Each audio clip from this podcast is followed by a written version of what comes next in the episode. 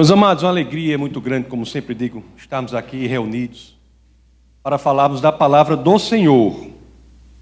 Nos últimos três cultos nós fala, falamos do sentido da cruz, a morte de Jesus, né? Falamos da ressurreição de Cristo e falamos da ascensão de Jesus aos céus. Estamos falando dos evangelhos nessa série A Bíblia de A a Z. E no momento aqui falamos sobre essas três coisas.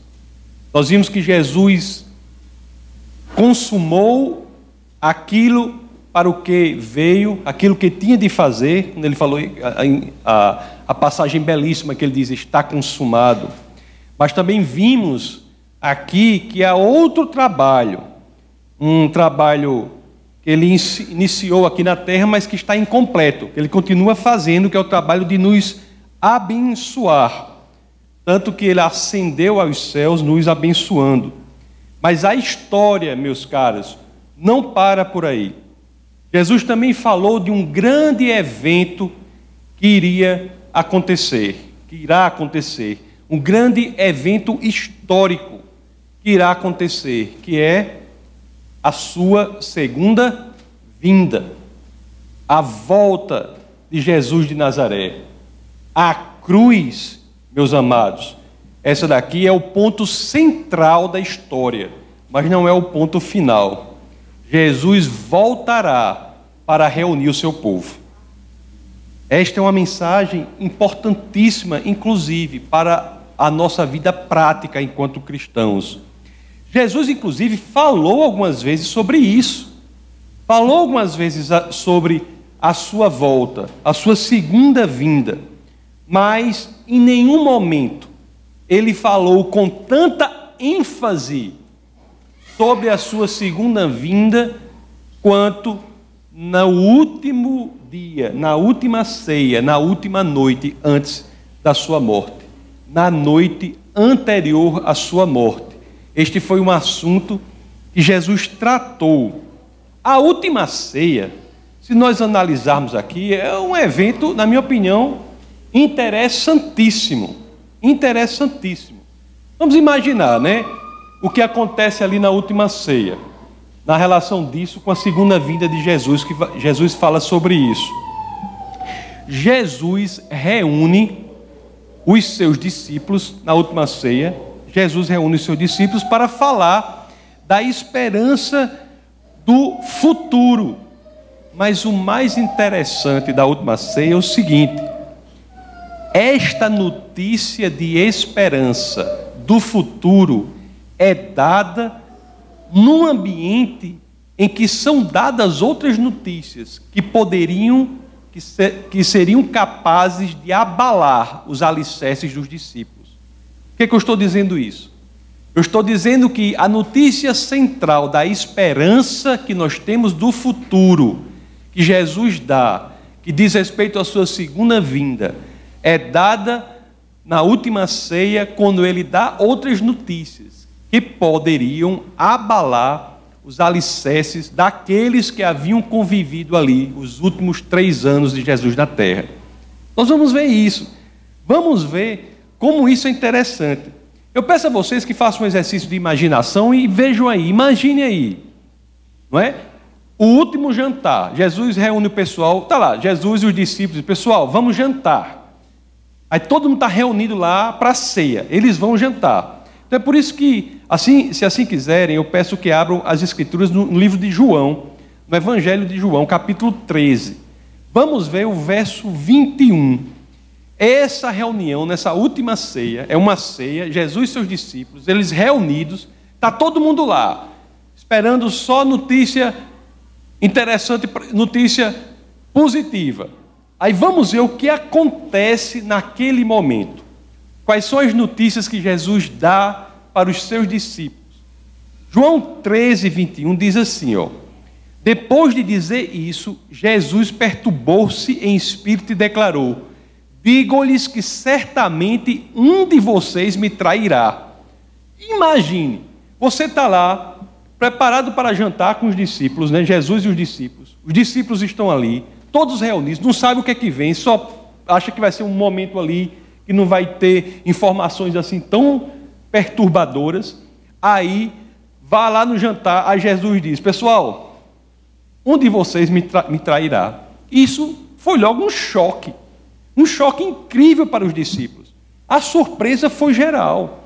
Você, você veja que quando lemos os evangelhos e o livro de João, nós sabemos que aquilo foi uma surpresa. Ninguém desconfiava que era Judas. Judas já tinha planejado tudo, já tinha inclusive recebido as moedas, mas ninguém desconfiava que era ele. Ninguém, tanto que não foi assim, né? Jesus disse assim: Ei, um de vocês me trairá. Aí alguém, se desconfiava que era, que era Judas, alguém, o pessoal tinha dito: Será Judas? Não. Será Judas? Não, ninguém disse isso. Lá em João 13, 22, no verso subsequente ao que lemos, nós identificamos que houve um ambiente de surpresa. Olhe só o que diz o 22. Seus discípulos olharam, olharam uns para os outros sem saber a quem ele se referia. Aí perguntam a ele, é? Jesus quem era. Aí vamos ler o 26 a 27.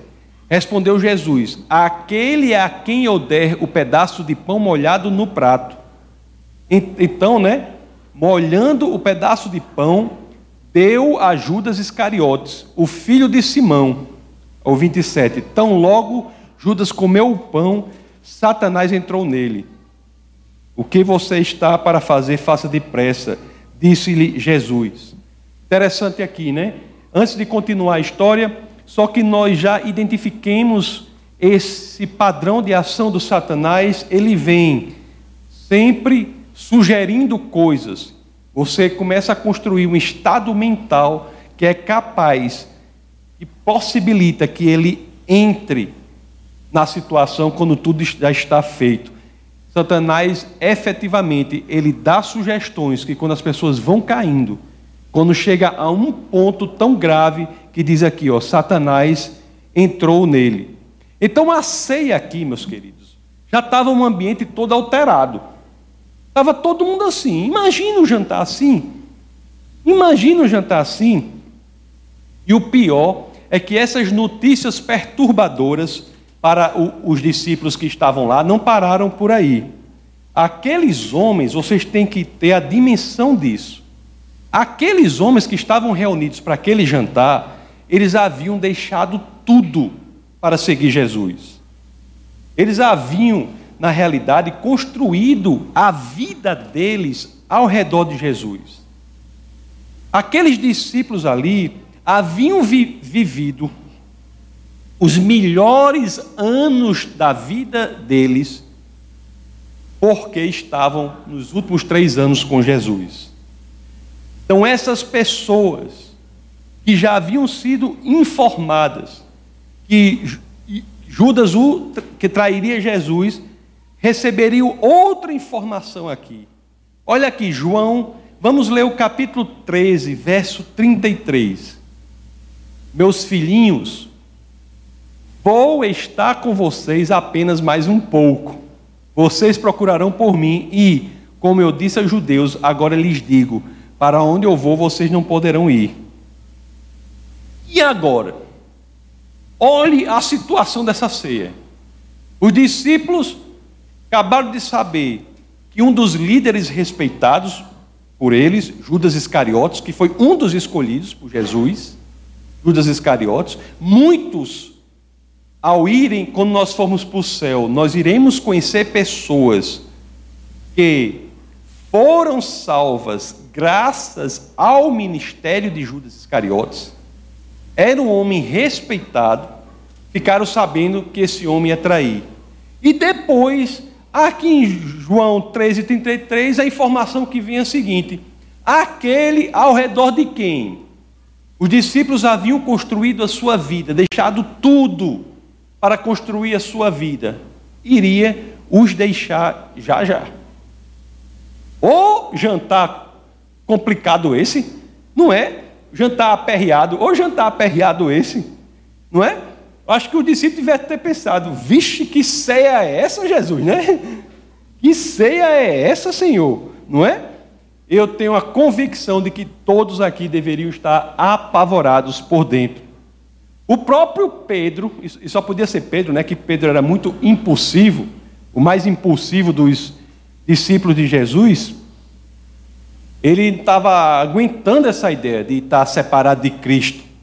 Aí lá em João 13, no verso 36, ó, olha, Pedro, eu não vou, não aguentando mais ficar, não aguentando essa informação de que ele estaria separado do Senhor Jesus, aí Pedro aqui, ó, João 13, 36.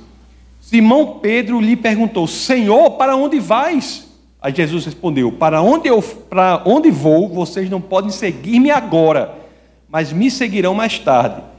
Aí Pedro, como não pensava ele não pensava para agir, ele agia depois pensava. É aquele povo do sertão que atira para depois perguntar. Primeiro atira, depois o que é está vendo? Algum problema, né?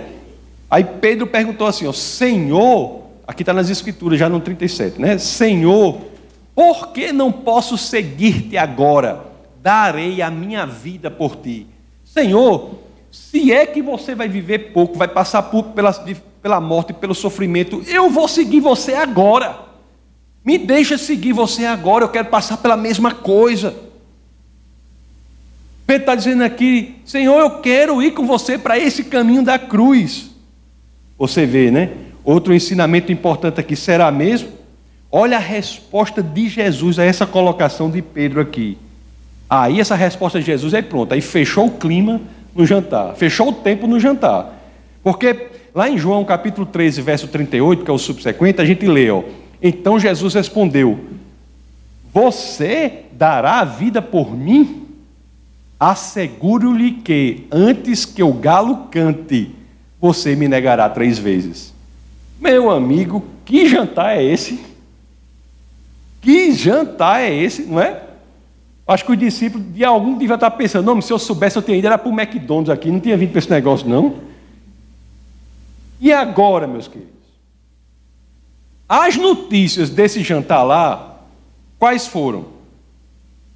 Judas, um homem que todos consideravam iria trair Jesus. Jesus, o líder dos líderes, seria retirado do convívio deles. E por fim, Pe Pedro, né? Um líder de, que aparentemente era extremamente corajoso, negaria a sua fé e não apenas isso negaria a sua fé ainda naquela noite, antes que o galo cantasse. Agora pronto. A escuridão deve ter tomado conta daquele ambiente. Os discípulos estavam, meus amados, com suas almas desesperadas, não sabiam o que fazer. Era um ambiente em que você olhava para um lado, olhava para o outro, olhava para frente, olhava para trás, para todos os cantos, só havia problema. Era um momento de extrema inquietação da alma. Aí, neste momento em que a alma dos discípulos está em absoluta inquietação, é que vem um dos ensinamentos mais importantes e impressionantes de Jesus de Nazaré. Ensinamento que deve ser aplicado à nossa vida hoje, a cada momento. Se estamos em desespero da alma, se estamos no momento em que vemos a escuridão, se nos sentimos como se sentiam aqueles discípulos, devemos prestar atenção à orientação de Jesus de Nazaré aqui, porque é a mesma para os dias de hoje. E é assim, nesse ambiente de escuridão, que entramos no texto base do nosso bate-papo de hoje, que é o capítulo 14 do Evangelho de São João. Então, João, capítulo 14, verso 1, vem a orientação de Jesus neste ambiente de total desespero da alma dos discípulos, de total escuridão. Jesus diz assim: todo mundo apavorado, Jesus diz assim: não se perturbe o coração de vocês. Creiam em Deus, creiam também em mim.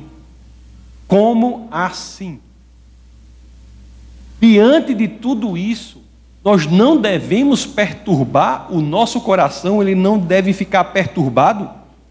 A resposta de Jesus é sim, sim. E ele dá o porquê. Por quê que a gente não deve perturbar o nosso coração?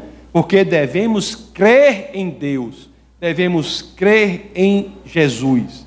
Jesus chama aqui, é um dos chamados mais importantes da vida cristã e talvez um dos mais negligenciados hoje em dia, na atualidade. Ele chama que nós tenhamos uma atitude correspondente com aquilo que dizemos que, em que cremos. Uma atitude correspondente à nossa crença. Jesus havia ouvido, feito milagres. Jesus havia ensinado aos seus apóstolos.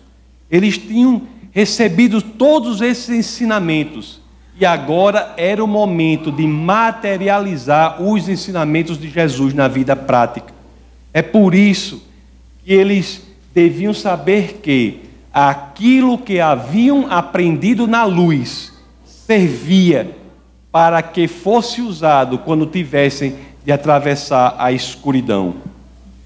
O mais interessante aqui, quando nós lemos essa passagem, é que Jesus apenas não reporta a crença que devemos ter nele, e não é uma crença cega, não é uma crença irracional, é uma crença com base naquele com quem devemos ter intimidade.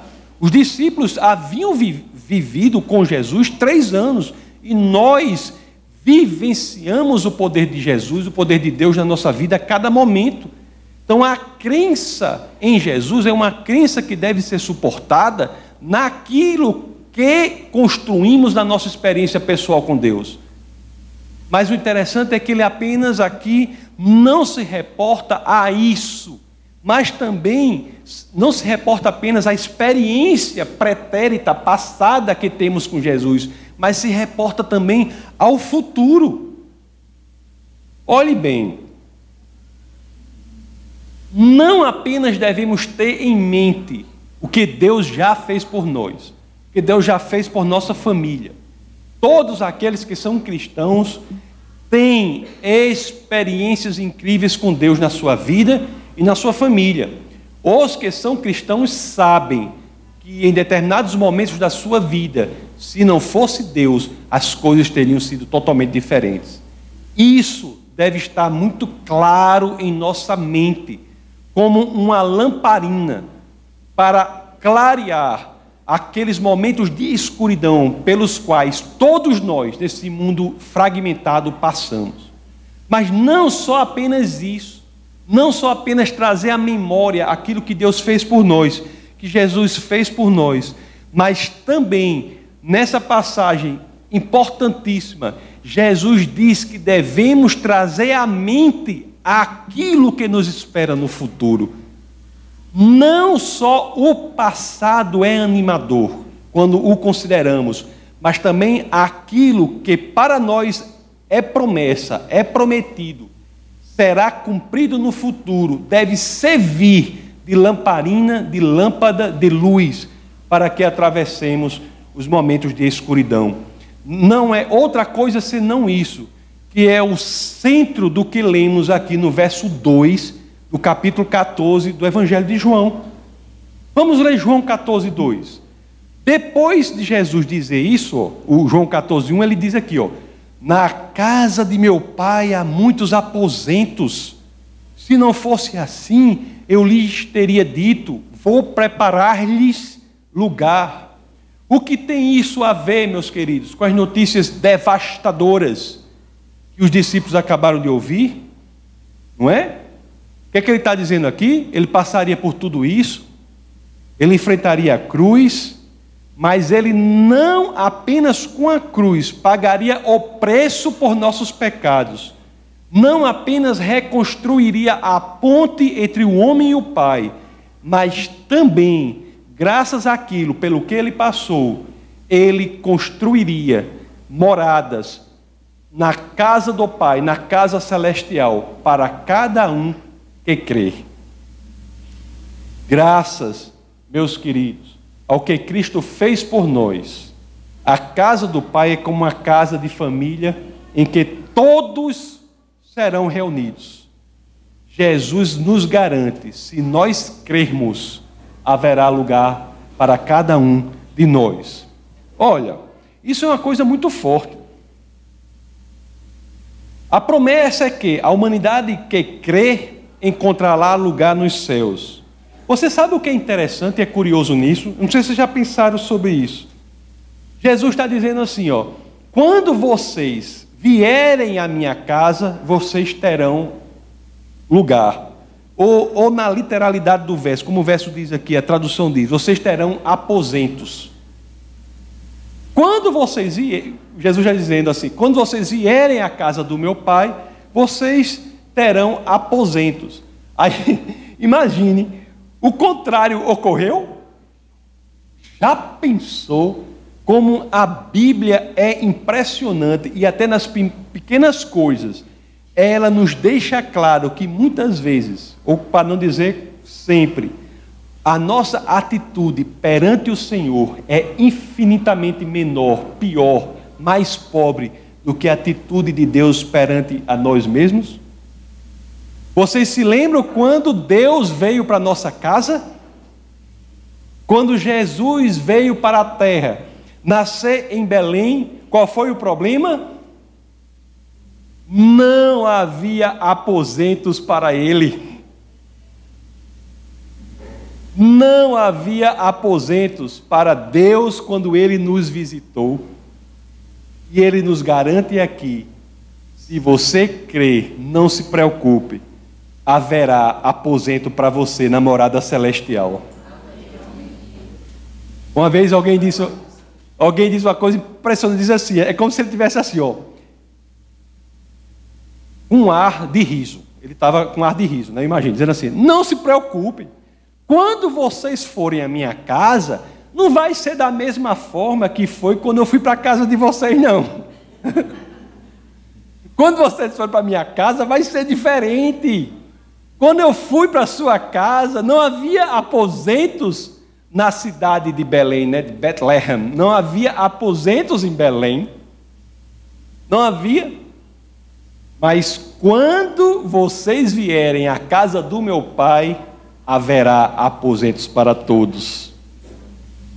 João 14, 3 continua e diz assim: ó, E se eu for e lhes preparar lugar, voltarei e os levarei para mim, para que vocês estejam onde eu estiver.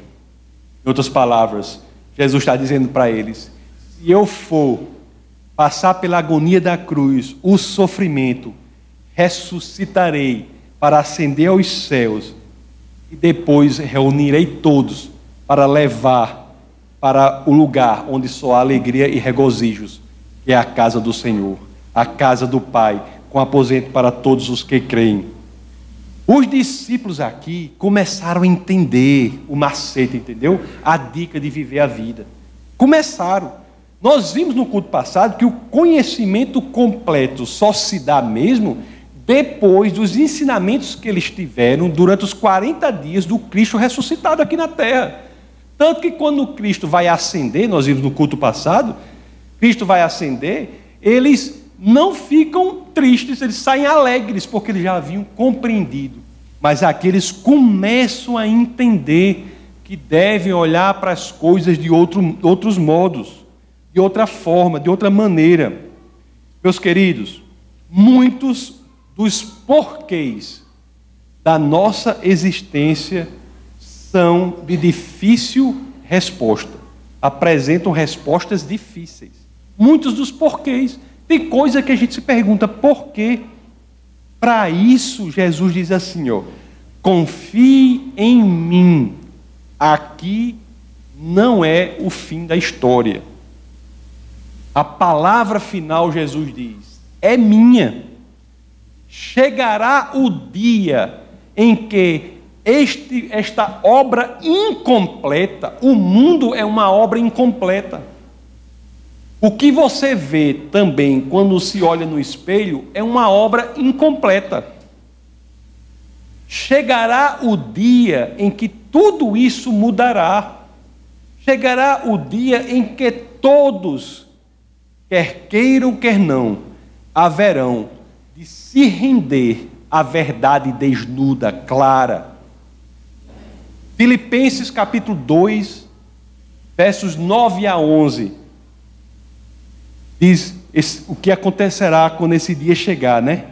Por isso, Deus o exaltou à mais alta posição e lhe deu o nome que está acima de todo nome, para que ao nome de Jesus se dobre todo joelho, nos céus, na terra e debaixo da terra. Verso 11: E toda língua confesse que Jesus Cristo é o Senhor, para a glória de Deus Pai. Diante da eternidade, meus amados, meus, meus caros, diante da perspectiva da eternidade, um mês de vida ou cem anos se igualam. Se nós conseguirmos, pelo menos, ter uma faísca desta revelação que Jesus tanto tentou passar para os seus discípulos, nós iremos entender que diante da eternidade, muitas das coisas aqui com as quais nós nos preocupamos perde sentido. Um mês de vida, cem anos de vida, são indistinguíveis. Você não consegue diferenciar porque o referencial da eternidade os torna iguais. Da mesma forma, este mundo. A gente olha para esse mundo aqui, não é? A gente vê a televisão, essas coisas, que tem por aí. Lá em casa, não é, é para a igreja fazer isso não, mas lá em casa não pega rede manchete, não pega nada, não pega aqueles TV Globo, não pega nada. Por quê? Você olha para esse mundo, o que, que a gente vê aqui? Só tem esculhambação. Só tem esculhambação. Mas quando nós olhamos para isso, nós cristãos não devemos perder de vista a perspectiva da eternidade e sabermos que, embora esteja a maior bagunça, o livro não chegou ao último capítulo ainda.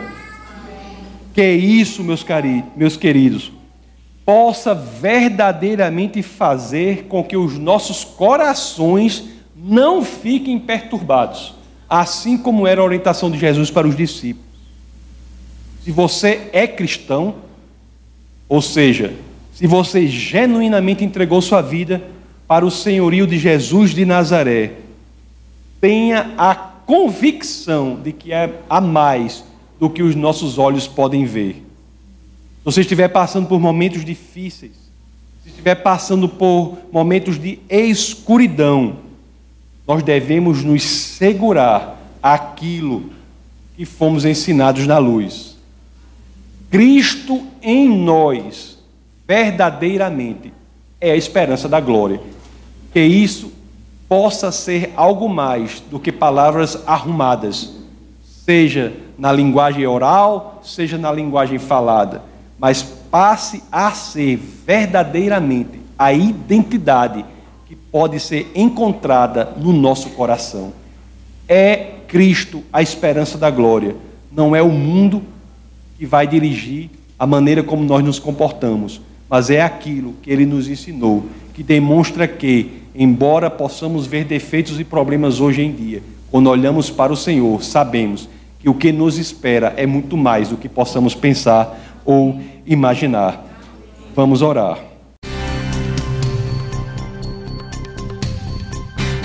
Essa foi uma produção do Ministério Internacional Defesa da Fé, um ministério comprometido em amar as pessoas, abraçar a verdade e glorificar a Deus. Para saber mais sobre o que fazemos, acesse defesadafé.org.